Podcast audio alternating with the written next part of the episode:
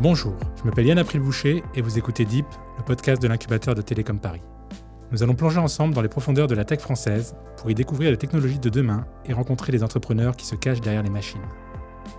Aujourd'hui, on poursuit notre série de portraits sur les femmes entrepreneurs de la tech.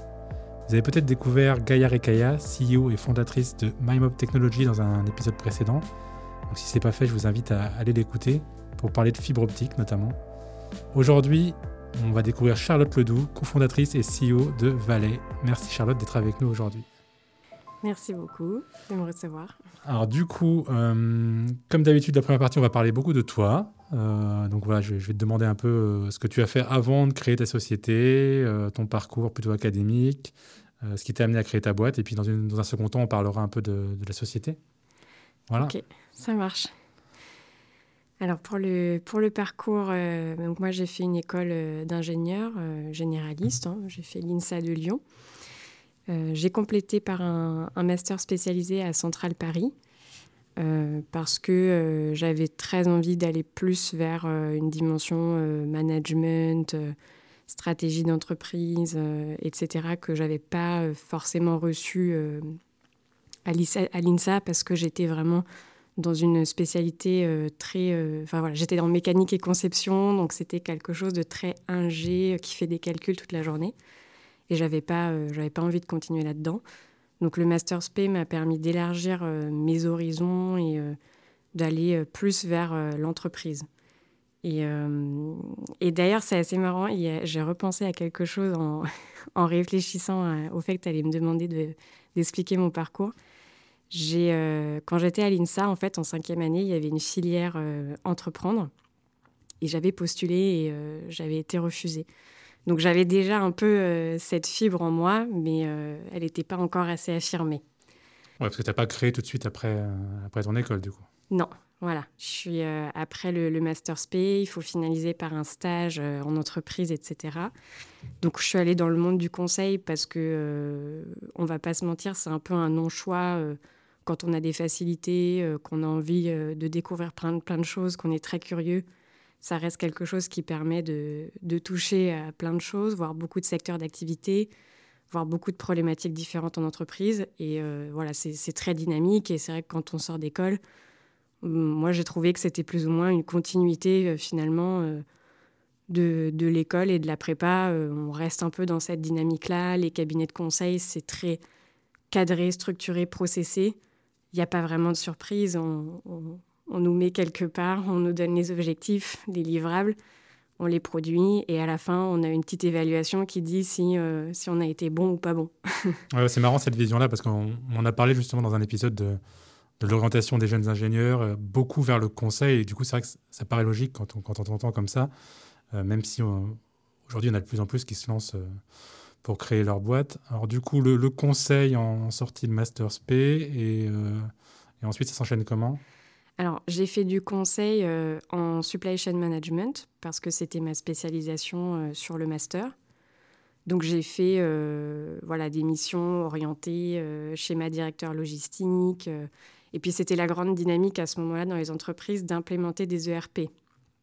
Donc, j'ai fait les missions euh, très longues euh, qui durent euh, parfois deux ans chez le même client parce que implémenter un ERP, c'est très lourd et c'est très complexe. Donc, c'est des projets IT qui prennent du temps. et puis, en fait, avec quelques projets, j'ai pu travailler sur de la prévision de vente. Et en fait, à ce moment-là, ben, la prévision de vente, on utilisait des méthodes statistiques pour, pour y répondre. Mais il y avait un peu cette mouvance autour de la data qui commençait à naître, euh, autour de l'intelligence artificielle.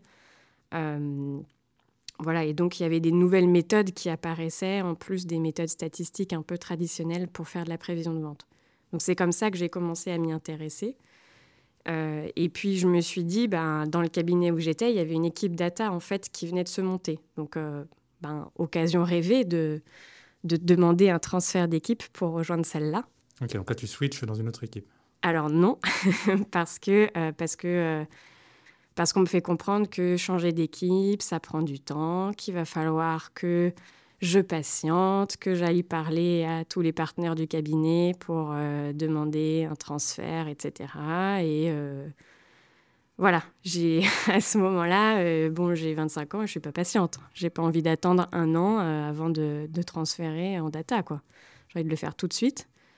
Donc, du coup, je me dis, ben, de toute façon, des cabinets en data, etc. Euh, il y en avait plein à ce moment-là. J'étais contactée euh, fréquemment euh, par, des, par des chasseurs de tête, donc je n'ai pas eu de problème à, aller postuler ailleurs. Donc c'est ce que j'ai fait. et j'ai rejoint Quantmetry, qui, qui, était vraiment le cabinet un peu pure player à, ce moment-là, en data et en IA. Ils étaient vraiment en train de grandir et ils avaient besoin de profils consultants data euh, parce qu'ils avaient beaucoup de data scientists. Donc euh, voilà, moi, je ne me revendiquais pas du tout data scientist euh, à ce moment-là. Je m'étais formée en ligne avec tout ce qu'on peut trouver sur Coursera et, autres, qui m'a permettait d'atteindre un, petit niveau basique, mais au moins les, premières, le niveau de compréhension suffisant pour en tout cas avoir ce rôle de data consultant où on fait l'interface entre les besoins métiers et le data scientist qui, lui, va aller coder euh, l'algorithme. Ok. Donc euh, là, on sent que c'est un peu là que va naître des, des, envies euh, par rapport à ton métier. Du tu restes combien de temps là chez Quantmetry Je suis restée trois ans et demi. Et, et en fait, là-bas, j'ai rencontré plusieurs personnes avec qui j'ai eu beaucoup de plaisir à travailler. Euh, euh, et, en plus de ça, c'est vrai qu'on était sur le terrain, chez les clients, les problématiques data, on les voyait.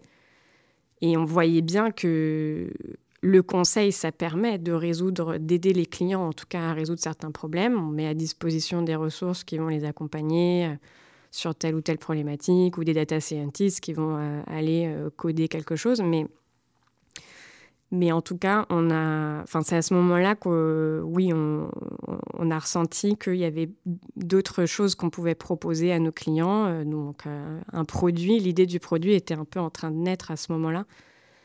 Euh, mais en fait, c'est surtout, avant même l'idée du produit, c'est surtout l'équipe, en fait. Enfin, moi, c'est vraiment plus ça qui m'a décidé, c'était qu'il y avait voilà, il y avait quelques personnes au sein du cabinet. Je savais qu'on pouvait, enfin, on avait très envie de bosser ensemble euh, tout le temps et qu'on pouvait euh, créer quelque chose ensemble, réussir à former cette petite équipe qui allait euh, s'entendre et créer quelque chose ensemble.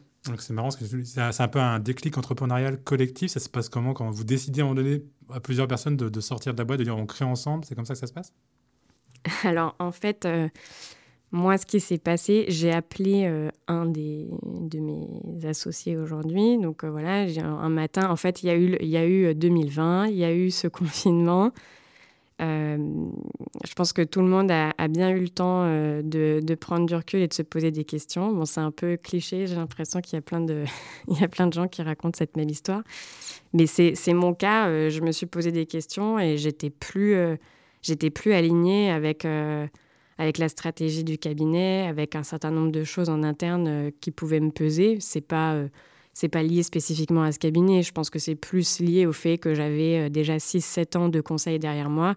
Et il y a certaines choses qui sont un peu épuisantes, je pense, à la longue. C'est c'est pas anormal. Et du coup, en, fin de confinement, je l'appelle et je lui dis voilà, moi j'ai envie, j'ai envie qu'on monte qu'on monte notre, euh, notre histoire et euh, je pense qu'on a quelque chose à écrire ensemble. Déjà au sein du cabinet, on avait, euh, on avait des, bonnes idées qui naissaient, etc. Donc il fallait se lancer, quoi. Il fallait plus attendre. Même si, sorti de confinement, le contexte économique faisait très peur. Bah oui, oui, c'est vrai que tu as raison, il y avait beaucoup de, de, cas un peu, un peu similaires, d'envie de, changement en tout cas, même si on ne se lance pas forcément dans l'entrepreneuriat. Euh, du coup, je pense que c'est le bon moment pour que tu nous pitches euh, ta société, euh, ce qu'elle fait en, deux, trois mots. Oui, alors du coup, donc Valet, comme j'ai dit, chez les clients, on a vu des problématiques. voilà, il y a beaucoup de cas d'usage data. Hein. Il y a des équipes data qui sont en place, des data factories qui font des beaux projets, mais il y a beaucoup de ces projets qui sont abandonnés. énormément ne vont pas en production. Il n'y a pas assez de ressources en interne, humaines et techniques. Euh, où on n'a pas assez de données, etc. On a du mal à trouver des projets euh, qui vont avoir beaucoup de valeur. En tout cas, on a de plus en plus de mal. Une fois qu'on a euh, fait les premiers petits projets de churn et qu'on a réussi à les faire, on a du mal à les avoir plus grands. Et, du coup, nous, l'idée de Valais, c'est de, plutôt de voir les projets comme quelque chose qui doit être collaboratif et collectif entre, entre plusieurs organisations. Donc, c'est-à-dire qu'une entreprise au lieu qu'elle travaille seule dans son coin, euh, elle pourrait plutôt euh, mutualiser euh, certains cas d'usage et travailler avec ses partenaires sur certains cas d'usage data. Plutôt que de les faire seule, la valeur, elle peut au contraire être commune. donc la plateforme, en fait, c'est un espace de travail collaboratif dans lequel plusieurs partenaires peuvent venir contractualiser ce projet commun euh, déposer de la donnée, partager, avoir ce patrimoine data qui soit déposé en commun et ensuite euh, collaborer sur les données, les exploiter, faire des algorithmes ensemble et en retirer euh, la pleine valeur à travers voilà, des modèles mis en production, etc. Ok, du coup, votre valeur ajoutée dans ce processus, vous, elle, se situe vraiment où? Sur, sur, sur, la transparence, sur les outils que vous allez mettre à disposition, sur la sécurité? Oui, ouais, c'est vraiment l'espace neutre, sécurisé j'aime bien dire le tiers de confiance euh, qui vient rétablir euh, un petit peu des, vraies relations de partenariat euh, entre organisations. Et puis effectivement, ce qui différencie, c'est toute cette partie de traçabilité des assets qui vont être partagés. donc le contrat, mais aussi les assets qui vont être créés ensemble. Il y a toute une partie de, propriété intellectuelle aussi qu'on va tracer et qu'on va gérer sur la plateforme. Ok, alors pour, bien qu'on comprenne, je veux bien que tu nous donnes un peu un, cas d'usage euh, concret de, ta solution avec, euh, avec un client.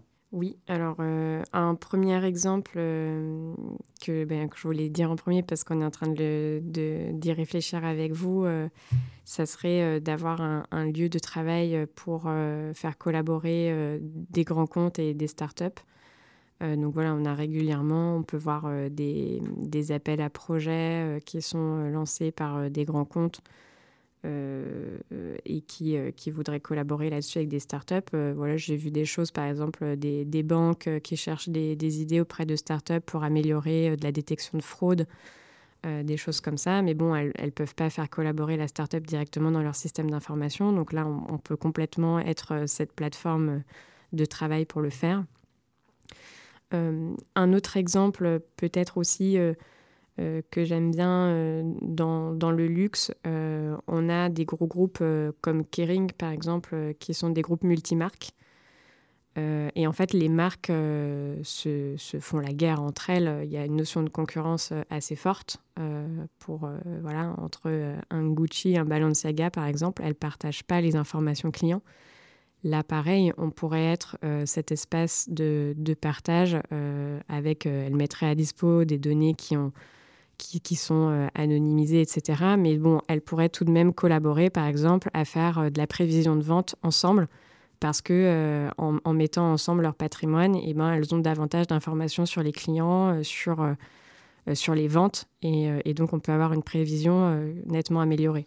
Ok. Aujourd'hui, c'est quoi les les prochaines étapes pour, pour l'entreprise. Donc, vous avez été créé quand exactement? Il n'y a pas longtemps. Hein oui, euh, bah le, en fait, on, est, on s'est lancé en avril 2021. Euh, C'est vraiment là qu'on est parti euh, du cabinet et qu'on a pu se lancer à 100% sur le projet. Et ensuite, on a fait vraiment le, le dépôt, l'immatriculation en octobre de Valais. Donc, c'est encore très récent. Ouais.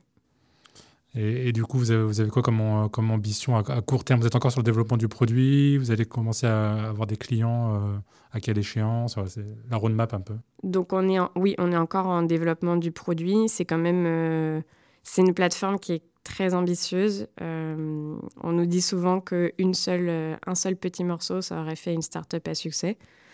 C'est pas faux, mais euh, je pense qu'il faut voir grand. On veut vraiment être cet acteur euh, européen, souverain, qui vient euh, proposer des espaces. Donc, c'est beaucoup de briques à assembler.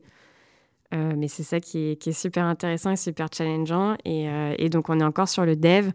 Et l'idée, ça serait d'avoir vraiment une commercialisation avec une souscription mensuelle plutôt à horizon automne 2022. Quoi. Techniquement, est-ce qu'il y a des grosses contraintes dans ce que vous développez d'un point de vue technologique? Est-ce que vous utilisez des choses vraiment euh, innovantes ou est-ce, où est vraiment la distinction technologique de votre produit? D'un point de vue technologique, il n'y a, a pas de réelle euh, barrière dans le sens où euh, on est capable, en fait, enfin, les, les, les, briques sont disponibles. Il y a beaucoup de choses qui sont en open source. Donc l'idée, c'est vraiment d'assembler des choses intelligemment et de les mettre à disposition dans une version beaucoup plus simple et beaucoup plus accessible à un nombre élevé d'utilisateurs. Donc il n'y a pas de, vraies contraintes là-dessus. Après, il y a quand même des dimensions qui vont être un peu plus délicate, c'est vraiment l'aspect sécurité de, cet espace euh, de partage. Euh, la notion euh, de, comment dire d'encryption des données, etc. Parce que c'est aussi ce qu'on veut proposer. nous, en tant que, fournisseurs de cette plateforme, on, ne veut pas voir les données que les partenaires vont venir déposer sur la plateforme. On veut que ça reste complètement confidentiel à l'espace de travail dans lequel la donnée est déposée. Donc euh, c'est plutôt ces dimensions-là qui vont être euh, un peu plus délicates et euh, qui vont demander des compétences spécifiques, mais ce n'est pas insurmontable puisque sur le marché, au, niveau des cloud providers existants, on trouve des composants qui vont répondre à ces problématiques-là. Pour élargir un peu sur, sur un autre sujet, mais parce que ça fait aussi partie du, sujet pour lequel tu es ici, est-ce que toi, en tant que femme CEO aujourd'hui, tu estime qu'il euh, y a des barrières euh, dans, différentes façons de travailler, euh, via des investisseurs, via tes clients. Où est-ce qu'aujourd'hui, en 2022, être une femme CEO d'une startup tech, ça pose plus aucun souci? Je pense que si ça posait plus aucun souci, il y en aurait beaucoup plus. bah, déjà, moi, dans, dans l'équipe euh, Valais en tant que telle, euh, je me sens complètement à ma place et je suis très soutenue par mes associés euh, sur cette dimension-là. Il n'y a jamais eu... il n'y a jamais eu de question, il y a même plutôt un soutien très fort de leur part pour, pour que j'ai cette place-là. ils croient beaucoup en moi, donc c'est très agréable au quotidien. Et après, au niveau du regard plus euh, côté client, etc., euh, je ne pense pas qu'il y ait vraiment de différence parce qu'aujourd'hui, on fait du business, euh, même dans la tech, il n'y a pas de, vraie, de vraies barrières que je ressens. Après, c'est peut-être plus parfois, oui, sur, je pense, des investisseurs ou des... par exemple, on était en discussion avec un accélérateur à un moment donné. Euh, oui, il y a, des moments où, euh, où je peux avoir l'impression que euh, si on est en réunion, ma, ma, voix va être bizarrement moins écoutée, on aura une oreille moins attentive quand je vais prendre la parole, ce genre de choses, alors que quand c'est un de mes associés, je, je, sens que sa voix va porter plus. Et c'est un peu surprenant parfois, j'ai un peu du mal encore à savoir comment gérer ce genre de ce genre de choses, quand je les constate, euh, j'ai un peu du mal à avoir de la répartie et à m'imposer, en fait. Ouais, ça, on a l'impression que c'est plutôt une tendance de fond euh, sociétale euh, liée au patriarcat et à tout ce qu'on entend, plus que, on va dire, une exception de la tech. Mais c'est vrai qu'on ressent aussi, nous, parfois ça dans, dans, des comités de sélection, dans des choses comme ça. C'est vrai que c'est des, mm. des, choses qu'on nous a déjà, déjà, déjà dites. ok, alors je vais te poser ma dernière question que je pose à tous mes invités. Euh, qui n'est pas forcément centré sur ton produit. Euh, l'idée, c'est de savoir un peu, est-ce qu'il y a une technologie euh, nouvelle ou une technologie du futur qui te, qui te fait un peu rêver ou dont tu penses qu'il y a un énorme potentiel pour l'avenir Et à l'inverse, est-ce qu'il y a une technologie avec laquelle tu n'es pas très à l'aise voilà, On a parlé de beaucoup de choses là-dessus, sur l'intelligence artificielle, sur le clonage, sur la blockchain. Voilà, c'est très, très libre. Oh, ok. Donc j'ai le droit d'avoir des avis tranchés. Euh, alors, je vais commencer par celle où, honnêtement, j'ai vraiment du mal à y croire et à voir les, cas d'application. Euh, en plus, on n'arrête pas d'en parler en ce moment, c'est euh, la technologie NFT. je, je, comprends cette notion de vouloir tout, tout mettre dans un monde virtuel qui est peut-être du coup plus d'échanges qui puissent avoir lieu. mais mais j'ai beaucoup de mal à sentir euh, les cas d'application, en quoi, euh, en quoi ça va débloquer euh, certaines problématiques business concrètement. J'attends encore de voir. C'est un, sujet qu'on abordera avec, dans un autre épisode, donc c'est parfait. Donc je l'écouterai avec attention que quelqu'un soit convaincant sur ce sujet. et sinon, une technologie à laquelle je crois beaucoup et d'ailleurs qu'on enfin, qui est sur notre roadmap technologique chez Valais, c'est c'est le federated learning. le fait de pouvoir travailler à plusieurs sur un algorithme sans, enfin, tout en gardant les données en local sans même qu'elles soient partagées, je trouve ça je trouve ça assez fou et il y a beaucoup, pour le coup, là, il y a beaucoup de cas d'application. Euh, numéro un, évidemment, la santé. Euh, le fait de se dire euh, trois hôpitaux vont garder en confidentiel les, données patients, mais par contre, ils vont pouvoir collaborer sur un algo qui va aider à mieux détecter, j'en sais rien, le cancer du foie. Bon, ben, c'est quand même très, très prometteur. Et, je pense que ça, voilà, c'est en cours de. Enfin, il y a, y a, beaucoup d'applications et on, on, a les technologies, on commence à avoir un peu plus le savoir-faire aussi. Donc, ça, me semble prometteur. Et c'est quelque chose qu'on voudra mettre aussi sur la plateforme. Ok, bah écoute, je te remercie beaucoup. Euh, J'étais ravi de poursuivre cette série de portraits de femmes entrepreneurs avec toi. Nous, on continue notre travail de fond pour donner envie aux, jeunes et, aux jeunes femmes d'aujourd'hui de créer les, les startups tech de demain. Et on vous dit à très bientôt pour un nouvel épisode de Deep. Merci.